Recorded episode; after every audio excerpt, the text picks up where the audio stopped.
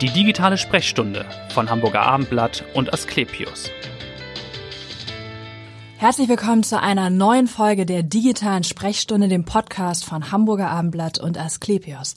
Mein Name ist Vanessa Seifert und unser Thema heute sind Brüche, Frakturen, insbesondere bei älteren Patienten. Und mein Gast zu diesem Thema ist Professor Dr. Lars Gerhard Groß-Terlinden. Herzlich willkommen, schön, dass Sie da sind. Schön, dass ich hier sein darf. Sie sind ja gewissermaßen, kann man sagen, ein Arzt ohne Grenzen, wenn man Ihre Vita anschaut. Und damit meine ich nicht den Wechsel vom UKE zu Asklepios. Da sind Sie ja seit 2016 Chefarzt am Zentrum für Orthopädie, Unfall- und Wirbelsäulenchirurgie am AK Altona.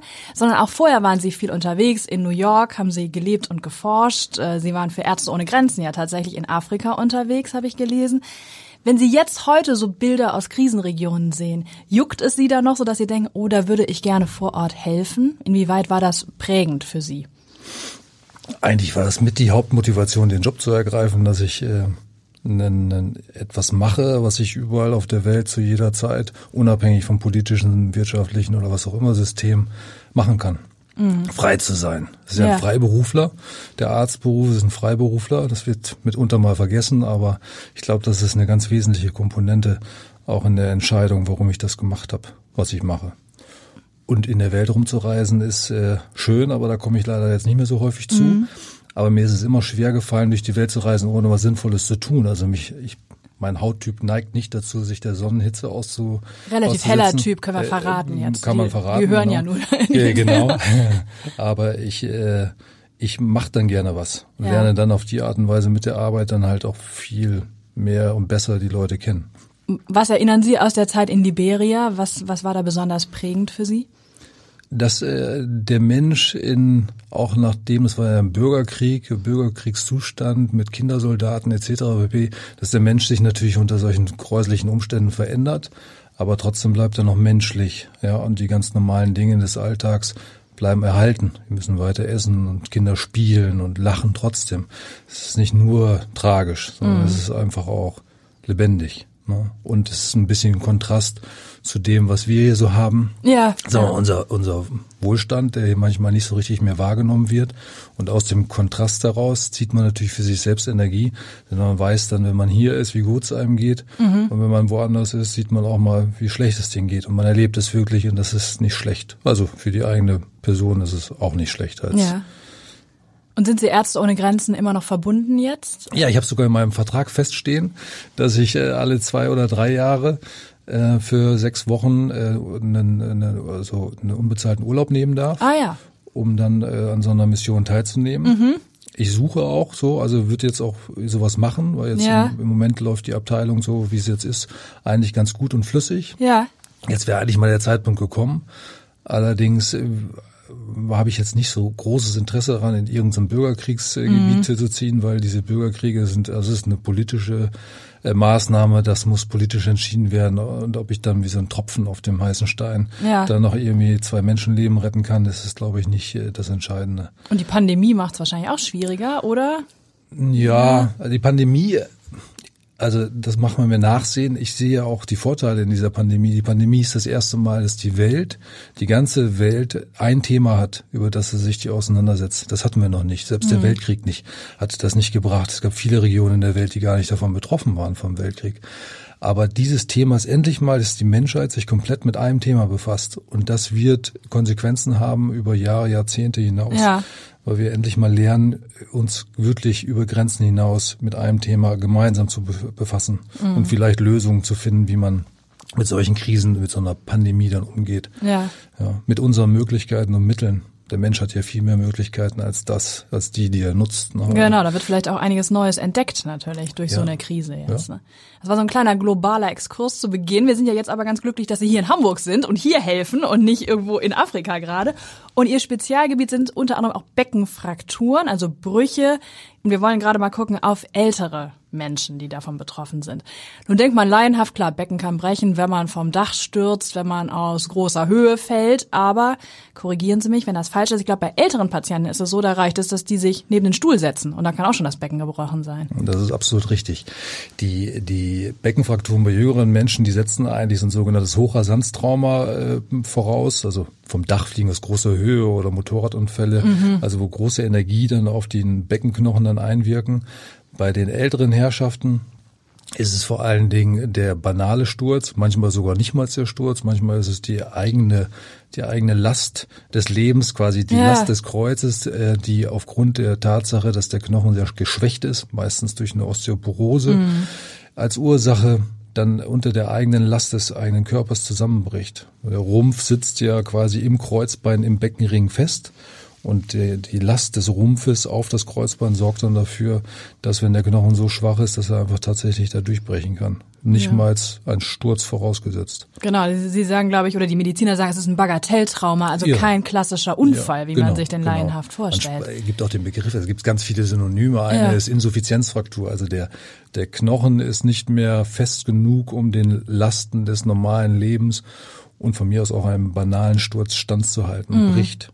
Und dazu kommt die Hinfälligkeit des Patienten. Ne, das klingt ja so ein bisschen hinfällig, aber Sie meinen das im Sinne von, man fällt auch tatsächlich leicht hin. Also ja, man stürzt natürlich, ja. natürlich also im, Das gehört ja zum Alterungsprozess dazu. Also mhm. niemand schafft es äh, mit 80, 90 oder auch früher noch genauso vital auf den Beinen zu stehen wie als 20-Jähriger. Mhm. Manche merken das auch schon ein bisschen früher, manche ein bisschen später. Ja. Aber diese, diese Koordinationsschwierigkeiten, das Nachlassen äh, der, der Bewegungsabläufe, das Nachlassen der Muskulatur und natürlich auch die, die, äh, das Nachlassen der Stärke oder Festigkeit des Knochens, die die führen dazu, dass sowas auftritt und mhm. dass der mhm. Mensch halt leichter fällt. Und diese Hinfälligkeit, ja. die behandeln wir ja eigentlich als, sagen wir mal, Unfallchirurgen ja nicht im, im, im konkret in der, in der, in der, in der Ursache, sondern eigentlich nur das Resultat. Also mhm. wir machen dann anschließend unsere Platten, unsere Nägel und Prothesen, ja. was auch immer. Was man so macht als Chirurg. Was man halt so macht, ja. Aber die Hinfälligkeit, ja. die Hinfälligkeit, das ist ein, ein viel umfassenderes äh, Behandlungskonzept. Da müssten wir besser werden. Also in unserer Gesellschaft, in unserem Gesundheitssystem besser werden, weil wir müssen gerade, wir reden alle von Überalterung ja. der Gesellschaft, aber man muss für die überalterten Patienten auch oder beziehungsweise bevor sie Patienten werden. Also im Grunde prophylaktisch was man tun, bevor, bevor der Sturz passiert Richtig. oder das Becken bricht. Sturzprophylaxe, Trainingseinheiten. Vielleicht sollte man auf die eine oder andere Kreuzfahrt in dem Alter verzichten und lieber sagen wir mal, das Engagement, vielleicht auch das Geld investieren in die eigene Gesundheit, in Trainingsprogramme, in Schwimmkurse, irgendwas. Physiotherapie oder ja, was? Kann, ja, vielleicht könnte auch die Stadt Hamburg einen Teil dazu beitragen. Ich habe mal drüber nachgedacht, so ein Triathlon für Ältere. Mhm. Also die erste Einheit dann so Nordic Walking und dann vielleicht äh, ein bisschen Tretboot fahren. Das ist eine ganz gute Idee. ja, für Hamburg wäre das, für Hamburg ja. wäre das prädestiniert. Ich meine, das ist eine Sportstadt. Wenn Großveranstaltungen wieder stattfinden dürfen. Ja, ja. und es muss natürlich für die Älteren vielleicht nicht so, so ein Tummeln sein. Also mhm. muss man auch ein bisschen aufpassen, dass, dass da die Abstände eingehalten werden, damit die in Anführungsstrichen hinfälligen äh, Kandidaten nicht noch hinfälliger werden. Ne? Aber ich glaube, das ist diese Bewegung. Bewegung mhm. ist Leben. Und äh, ohne, ohne Bewegung, die Beweglichkeit zu erhalten, werden wir diesen Problemen nicht so gut äh, gerecht, wie wir sie gerecht werden können. Wer ist denn der typische Patient für so eine Beckenfraktur? Also wenn wir jetzt von älteren Menschen sprechen, ist das dann ein 60-Jähriger oder sind die 80? Wer, wer kommt zu Ihnen und wie viele Fälle behandeln Sie mit Ihrem Team davon im Jahr? Also im Jahr sind das ähm, sicherlich über 100 Patienten mit diesen Beckenfrakturen. Mm. Nicht alle müssen operiert werden, das hängt vom Frakturtyp ab. Ja.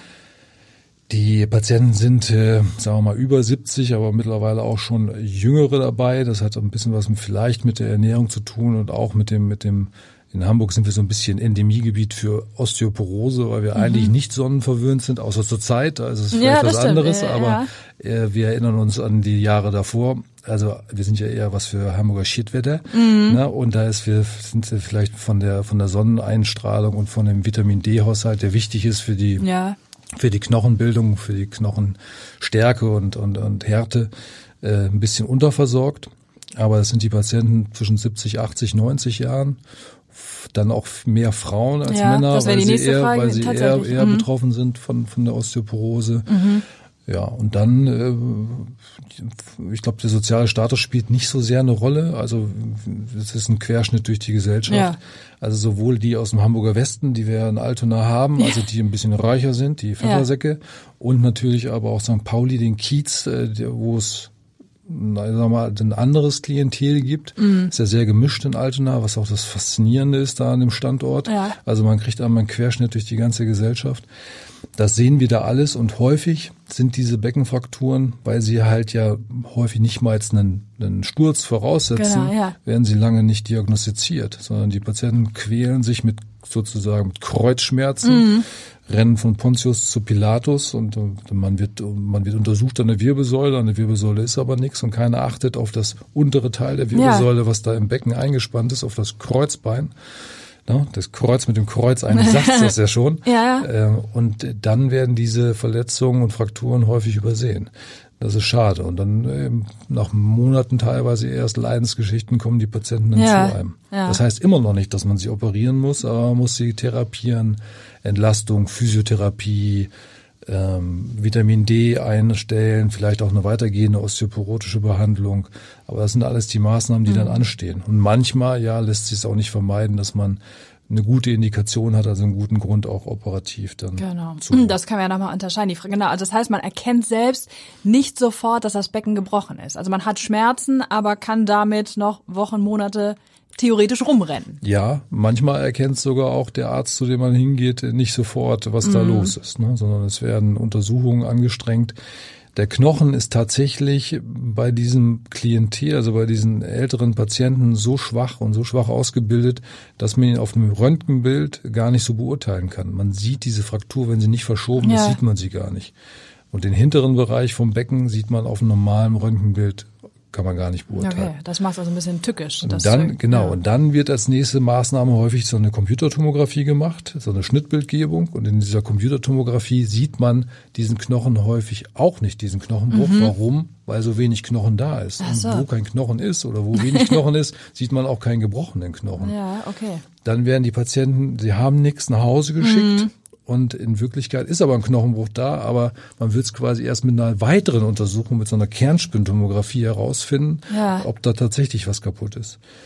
Auch das ist alles noch nicht so schlimm. Nur wenn die Patienten so lange rumlaufen mit einem Bruch, der aber ja. nicht festgestellt worden ist, dann kann es sein, dass die Heilung des Knochens oder des Knochenbruches dann so verzögert ist, dass man dann, sagen wir mal, nur noch durch aufwendige Therapie mhm. und manchmal auch durch aufwendige Operationen das dann nur noch wieder einrichten kann. Also wichtig ist, dass man es nicht bagatellisiert, sondern einfach eine Diagnose erzwingt.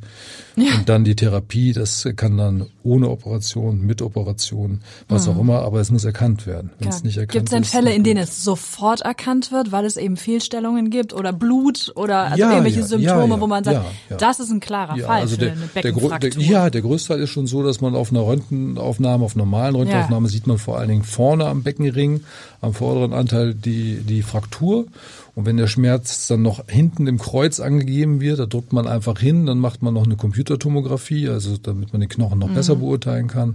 Und dann sieht man auch da eventuell einen Bruch oder eben nicht. Und auch dann ist die Therapie noch nicht abgeschlossen, beziehungsweise die Entscheidung noch nicht abgeschlossen, ob man operiert oder nicht, sondern man muss mit dem Patienten reden. Kann ja. der Patient entlasten? Kann er nur auf einem Bein mit Gehstücken gehen mhm. oder nicht? Braucht er einen Gehwagen? Muss er vielleicht auch mal für ein paar Wochen in den Rollstuhl? Also das sind alles so Entscheidungen, das ist noch im Fluss. Also ja. wenn ich in unseren Fachgesellschaften mit meinen Kollegen darüber streite, da sage ich, ich bin da eher so im Mittelfeld, was angeht die, die Entscheidung zur OP. Es gibt Leute, ja. die operieren sehr viel und es gibt Leute, die sagen, man kann vieles und weit mehr, als ich selbst tue, konservativ behandeln, mhm. ohne Operation. Und ich versuche immer irgendwie eine clevere Entscheidung zu fällen, was das ist für den, gut. ja, man gibt sich ja schließlich Mühe. Also was, was für den Patienten, für den betreffenden Patienten, der einem gegenübersteht und sitzt oder liegt, äh, das Beste ist. Also es ist nicht so, dass der Chirurg automatisch am liebsten operieren möchte. Nee, so bin ich nicht gestrickt. Sehr gut. Sie haben eben schon die Frakturtypen angesprochen. Vielleicht können wir nochmal erklären, das Becken ist ein Ring. Ne? Muss, das ganz, muss der ganze Ring brechen oder was funktioniert da? Sie haben im Vorgespräch, glaube ich, mal den Vergleich gebracht mit so einem Hula-Hoop-Reifen, den mhm. man ja von Kindern auch kennt. Mhm. Wenn eine Stelle kaputt ist, könnte das noch funktionieren. Und ist das beim Becken auch so? Ja. Ja. Also grob gesagt, ja, ich erkläre es den Studenten und meinen Kollegen, wenn ich einen Vortrag halte, auch so. Ich mache, zeichne immer ein Bild von einem Ring Und wenn der Ring nur an einer Stelle kaputt ist, dann funktioniert der Ring beziehungsweise der Hula-Hop-Ring eigentlich noch ganz gut. Mhm. Wenn er an zwei Stellen kaputt ist, dann können Sie den Hula-Hop-Ring wegschmeißen, dann funktioniert das Spiel nicht mehr und es funktioniert auch nicht mehr mit der Stabilität des Beckens. Und dann ist es häufig notwendig, wenn dazu noch Bänder instabil sind und die, die, die insgesamt der Ring weiter noch geschwächt ist, dass man dann äh, vielleicht durch eine Operation den Patienten vernünftig helfen kann. Ja, genau. Das ist ja jetzt nochmal die Frage der Therapie. Denn also Sie sagten ja schon konservativ oder manchmal eben auch eine Operation. Konservativ, was ist dann da die Möglichkeit? Was würde man da machen? Als Wesentliche, egal ob konservativ oder operativ, ist, dass man das Grundübel behandelt, also mhm. Muskelaufbau, Knochenstärkung, also Vitamin D-Haushalt, ja. ausreichend Kalzium, eventuell noch weitere Therapie, um die Osteoporose als, als Ursache zu behandeln, ja. also die Knochenschwäche zu behandeln. Dann natürlich die Sturzneigung, also das Verhalten, Verhaltenstherapie. Ich könnte mir vorstellen, eigentlich wäre es sinnvoll, dass man mal in die Wohnungen geht von den Patienten. Das sind ja häufig ähm, ältere Herrschaften, die noch, sagen wir mal, in der Übergangsphase sind. Sie wohnen noch zu Hause. Ja aber da kommt vielleicht mal einmal am Tag der Pflegedienst, aber ansonsten bewegen sich da alleine. Aber mhm. keiner hat sich darum gekümmert, dass mal die Teppiche und die, die Bodenschwellen. Also ein bisschen Risikominimierung. Äh, Risiko, mhm. Richtig, mhm. Risikominimierung. Die Teppiche müssen weg. Der alte Perserteppich muss eingerollt werden, weil mhm. der diese Kante, diese Sturzkante, die ist schon ganz entscheidend. Ja. Und das Badezimmer muss so eingerichtet werden, dass da Haltebügel sind ja, und dass halt der Einstieg, genau. der Einstieg in die Badewanne oder beziehungsweise in die Dusche, dass das überhaupt möglich ist. Mhm. So Anti-Rutsch-Matten etc. pp. Das sind alles Sachen, die müssen gemacht werden. Und da würde ich mir eigentlich auch vorstellen, dass das von den Krankenkassen auch eingefordert wird. Ich meine, Krankenkassen möchten ja gern Geld sparen, aber in diesem Falle wäre es sinnvoll, einfach prophylaktisch tätig zu werden. Ein bisschen Geld auszugeben ist dann günstiger als nachher ja, die Operation es ist viel schlimmer, genau. Denn, denn der ein operierter Patient braucht dann anschließend wieder eine Rekonvaleszenz, also eine Rehabilitation, mhm. dauert Wochen und Monate lang, bis er wieder auf den Beinen ist, mhm. bis er wieder in dem Zustand ist, hoffentlich in dem Zustand ist wie vor dem Sturz oder vor der Operation. Und das kriegen wir auch nicht immer hin, weil ja. Tatsache ist, dass bei diesen Patienten sagen wir mal, in den ersten ein bis zwei Jahren schaffen es 30 Prozent oder ein Drittel der Patienten wieder in den alten Zustand, also wieder in die eigene ja. räumliche Umgebung oder da, wo sie vorher waren. 30 Prozent äh, verschlechtern sich, also müssen ins Pflegeheim oder ja. verschlechtern sich noch weiter.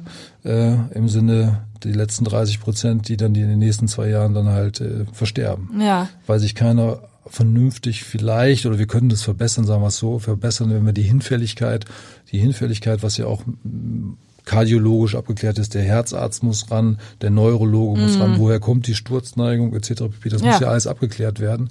Und das müsste, glaube ich, nach meiner Auffassung einen größeren Raum einnehmen in ja. der Behandlung dieser älteren Herrschaften. Mhm. Weil Sie auch richtig sagen, mit der OP ist es ja nicht getan. Es dauert ja eben Wochen, Monate, bis jemand dann wieder gehen kann oder nach Hause kann. Genau. Das heißt, und den dann auch ins Bett zu legen für sechs Wochen kann ja auch nicht die Lösung sein, wenn die Knochen. Äh, das ist definitiv nicht die Lösung, weil das macht, äh, dann liegt sich da durch, dann genau. gibt's den berühmten Dekubitus und ja. dann gibt's die Lungenentzündung etc. Also die Therapie, einen Patienten sechs Wochen ins Bett zu legen, die ist, äh, hat so einen langen Bart. Äh, genau, das ist darüber, uralt natürlich, darüber, klar. Äh, genau, das ist, glaube ich, nicht mehr zeitgemäß. Mhm. Ne? Ich habe aber tatsächlich auch Kollegen schon davon reden hören, dass sie so äh, teilweise noch vorgehen. Mhm. Aber das kann es nicht sein. Also ich glaube, das ist dann Sinn und Zweck, die Operationsmöglichkeiten, die es auch gibt, wenn man es denn operativ behandeln kann oder sollte sogar, die sind mittlerweile so weichteilschonend und auch so für den Patienten so schonend und relativ kurze Operationen. Ja.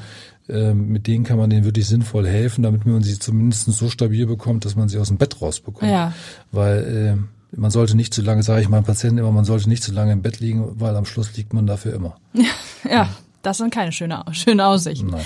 Wie läuft denn so eine Operation ab? Sie haben das ja gerade schon so ein bisschen angedeutet, dass es ein relativ kurzer Eingriff ist, aber was machen Sie ganz Ganz platt gefragt. Hängt natürlich immer von der von dem genauen Frakturtyp ab, also mhm. wie der Knochen gebrochen ist. Da gibt es unterschiedliche Namen für diesen H-förmig oder U-förmig, beidseits, einseitig, verschoben, nicht verschoben. Da kann man ganz viel drüber reden. Ja. Aber ähm, häufig ist es eigentlich ein ganz banaler Eingriff, indem man einfach hinten das Kreuzband verschraubt mit ein oder zwei Schrauben, einseitig oder beidseitig und das kann man machen. Im Grunde braucht man nur ein kleines Loch, äh, das so groß ist wie ein Schraubenkopf, also das ist vielleicht ein Zentimeter. Mhm. Und über den kann man dann über mit Röntgengeräten und mit Navigation, mit so einem Kontrollsystem die Schrauben so sicher einbringen, dass sie die Patienten, dass sie wirklich dahin kommen, wo sie auch hingehören. Ja und dass die Patienten dann auch am nächsten Tag so mobil und gleich wieder mobilisiert werden können, mhm. dass sie raus können aus dem Bett.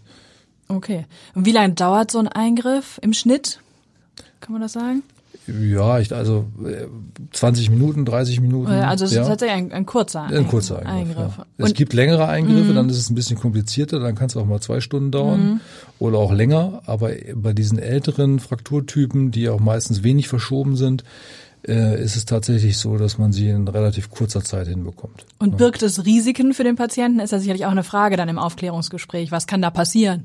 So Wenn Sie Eingriff. die Aufklärungsbögen angucken, die haben ja mittlerweile äh, amerikanischen Standard. Dann denkt man, es passiert erreicht, alles. Würde ich, ich mich nicht operieren lassen. ja.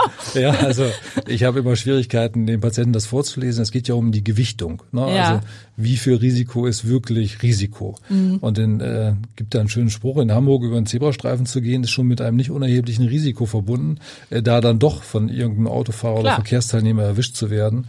In diese Operation äh, ist relativ äh, risikoarm. Ja, ja. okay. Mhm.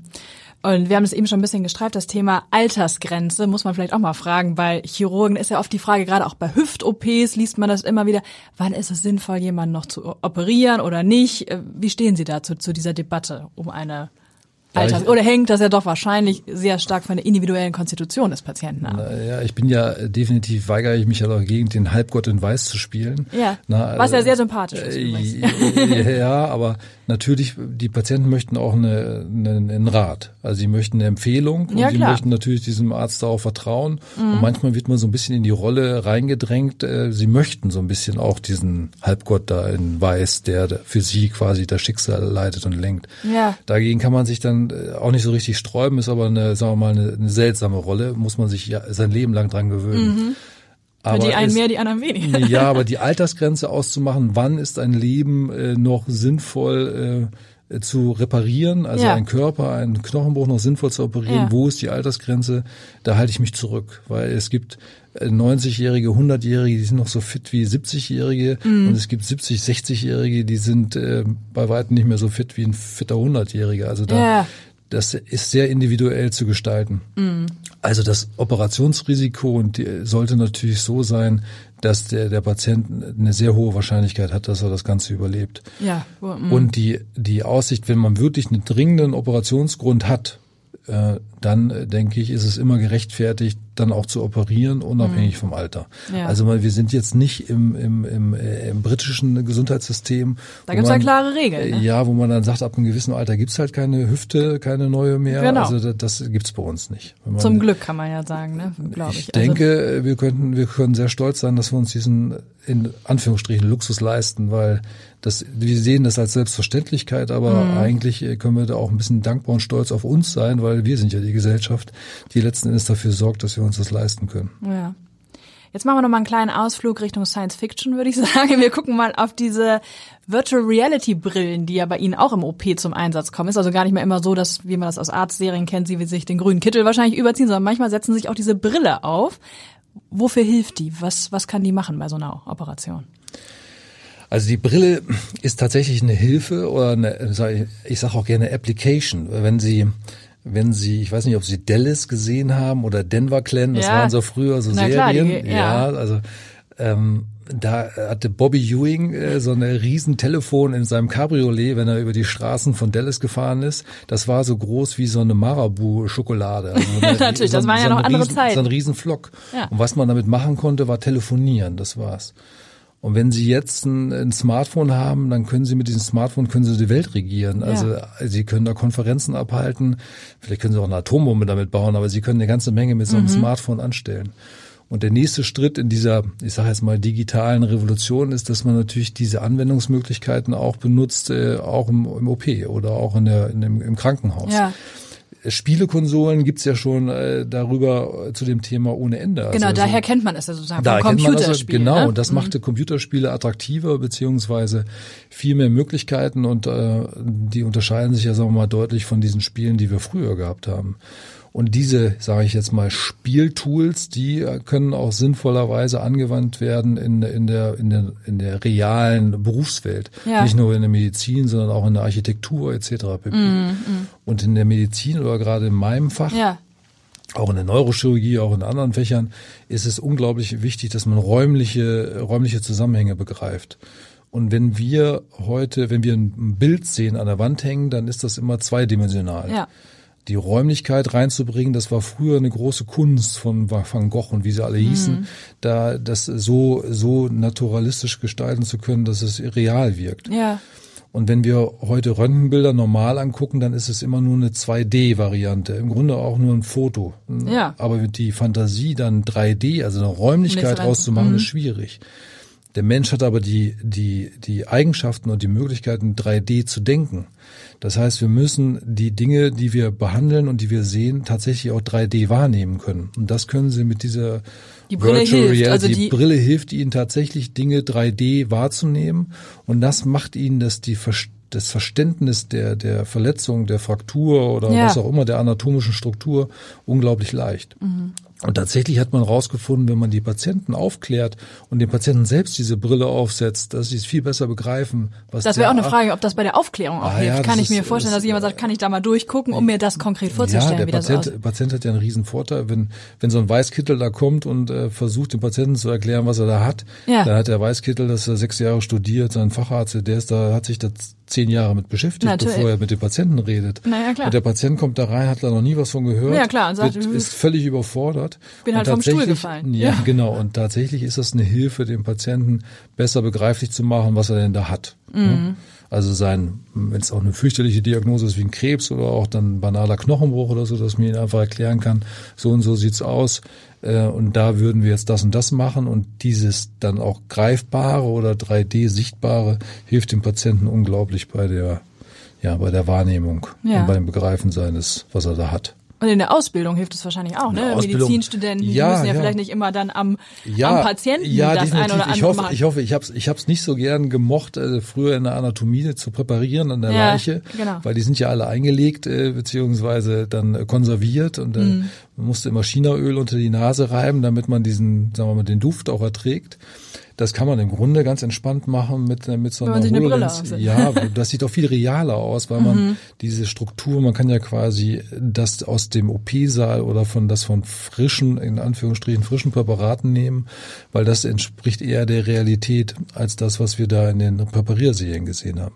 Ob man deshalb darauf verzichten muss, darüber kann man sicherlich streiten, ja, aber, aber es ist eine Ergänzung es ist eine. Ergänzung und vor allen Dingen kann man das über, ist ja, wir, wir sind dabei, Raum und Zeit zu durchbrechen. Wir müssen ja gar nicht mehr in, in den Hörsaal gehen, sondern wir können ja jeden Tag unsere, unsere Vorträge in, in irgendwelchen digitalen Medien äh, wahrnehmen. Ne? Mhm. Und das sehen wir in machen. dieser Zeit ja jetzt noch stärker, Ja. dass man nicht immer physisch anwesend sein Ja, muss. natürlich, ne? natürlich. Also diese, ich, dieses Jahr habe ich, glaube ich, noch keinen einzigen Vortrag vor Publikum gehalten, sondern es gibt Webinare etc. pp. Mhm. Ja, genau. Und die sind jederzeit abrufbar, egal wo ich bin. Ich kann mir jetzt den Vortrag von dem Professor in China anhören oder in New York. Ja. Und mit dieser virtuellen Realität, mit dieser Brille, kann ich meinen Kollegen aus New York in die OP nach Altona in den OP-Saal holen. Also der ist dann quasi dabei, weil der kann quasi an Seit an Seit, obwohl er gar nicht da ist und vielleicht eigentlich Haben im Sie das Bett schon liegen soll. gemacht? Nee, aber prinzipiell ist es möglich, aber Ja. das, das sind die nächsten Schritte, die anstehen. Ja. Warum sind Sie Unfallchirurg geworden? Ich, äh, ich komme vom Bauernhof und musste immer sehen, dass irgendwie es musste etwas passieren. Also es musste etwas umgesetzt werden. Also äh, Ja. die Vorstellung, einen Beruf zu ergreifen, wo ich nicht sehe, was dabei rauskommt, fiel mir halt schwer. Ja. Ich habe es auch in der Medizin mal so mit Forschung probiert, aber da Ja. hatte ich nicht die Ausdauer dafür, die sagen wir mal, die, die ja, zu warten, bis es endlich mal was gibt. Das kann sehr lange dauern, kann Jahre dauern, bis ja. Mhm. dann nachher mal ein Ergebnis dabei rauskommt. Und in der Unfallchirurgie ist es sehr haptisch, also man fasst es an, der Patient kommt, also idealerweise der Patient kommt, der Knochen ist gebrochen, Ja. ich operiere, der Knochen ist wieder ganz und der geht geheilt nach Hause. Also man hat ein schnelles Erfolgserlebnis, wenn man das so Genau, der, nennen der. Ja. einer der wunderbarsten Bezeichnungen für die Berufsgruppe ist der Wiederherstellungschirurg. Also ich stelle den Patienten wieder her. Was Mhm. Ja, gibt's das denn Schöneres, als den wiederherzustellen? Ja. Gibt andere Krankheiten und andere Situationen für einen Arzt, da kriegt, gelingt einem das nicht. Mhm. Oder nur durch lebenslange Anordnung von Medikamenten oder manchmal auch nur zur Lebensverlängerung. Aber im idealen Falle bei einem klassischen unfallchirurgischen Patienten ist es, er kommt, er ist kaputt, er wird ganz gemacht und geht nach Hause. ist fast wie eine Ja, Autoreparatur. ist fast zu einfach, so wie es klingt. Aber das stimmt. Und was machen Sie, wenn Sie nicht im OP sind in Altona? Was sind Ihre Hobbys? Sie haben drei Söhne, weiß ich, das ist Action genug, sollte man meinen, ne? Zu Hause. Ja, ja äh, der älteste ist HSV-Fan. Der ist leidensfähig schon Er ist, er ist leidensfähig und ich muss zu meiner Entschuldigung sagen, ich bin seit 45 Jahren Bayern München Fan. Ich habe also im Oh, Moment jetzt schalten viele ab, ne? Jetzt schalten viele ab, ja. Deswegen, äh, aber ich leide mit meinem mit meinem Sohn natürlich mit dem HSV unglaublich mit. Gehen Sie dann auch mit ihm ins Stadion? Ja, Dann sind Sie natürlich, schon gegangen? Ja, natürlich, Ja. ja. Also aber nicht zu den Bayern-Spielen. ich wollte gerade sagen, ja, das ist schwierig Das, dann. genau, da, da, äh, das, den Familientwist Twist, könnte ich nicht ertragen. Ja. Und dann bin ich dabei, ähm, mal halt versuchen mal ein bisschen Sport zu machen, alles so kreuz und quer, ein bisschen laufen und so und äh, Suppen, da bin ich jetzt auch ein kleiner Junkie geworden, mich auf Ah, dieses Brett zu stellen, Stand-Up-Paddling. Das ist ja, machen ja fast alle. Wenn man ja, das genau. Armblatt das- liest, hat man das ja, Gefühl, aber das egal. alle. Ja, aber das heißt, ist ja nicht schlecht. Das Fahrradfahren machen auch fast alle. Vielleicht ist das gar nicht so schlecht, wenn es fast alle machen. Äh, also es ist ja kein, kein Qualitätsurteil. Nee, das stimmt. Aber in diesem wenn dann- Sommer ist es auf jeden Fall sehr gefragt. Ja, genau. Das ist, äh, ob die Alster jetzt drunter leidet, wissen wir ja gar nicht so richtig, aber sie wird genutzt. Das ist ja vielleicht gar nicht so schlecht. Dann versuche ich mal das ein oder andere Buch zu lesen. Das könnte aber deutlich mehr sein. Und äh, ich habe einen Angelschein gemacht. Ja. Bin aber bisher auch mit den Jungs noch nicht so richtig äh, erfolgreich. Wir versuchen es, äh, Ja. aber der Zander hat noch nicht so richtig gebissen. Und jetzt bin ich gerade dabei, äh, einen Motorbootschein zu machen, weil ich wohne auch in der Nähe von der von der Elbe Elbe, ja. und möchte dann äh, versuchen, dass ich meine Jungs ein bisschen für den Wassersport begeistern Ja. kann. Das sind ja schon ganz schön viele Projekte. ja, ja, viele Projekte. Viele Projekte. Ja. Und irgendwann möchte ich mal Klavier spielen können. Aha, ja gut. Also dann viel Erfolg für alles. Wir hoffen, dass der Fisch anbeißt beim nächsten Angelausflug. Und vielen Dank, dass Sie da waren und so gut aufgeklärt haben über Frakturen und im Alter gerade insbesondere. Vielen Dank, dass ich hier sein durfte. Und hören Sie gern wieder rein in die nächste Folge der digitalen Sprechstunde. Vielen Dank. Tschüss. Weitere Podcasts vom Hamburger Abendblatt finden Sie auf abendblatt.de slash podcast.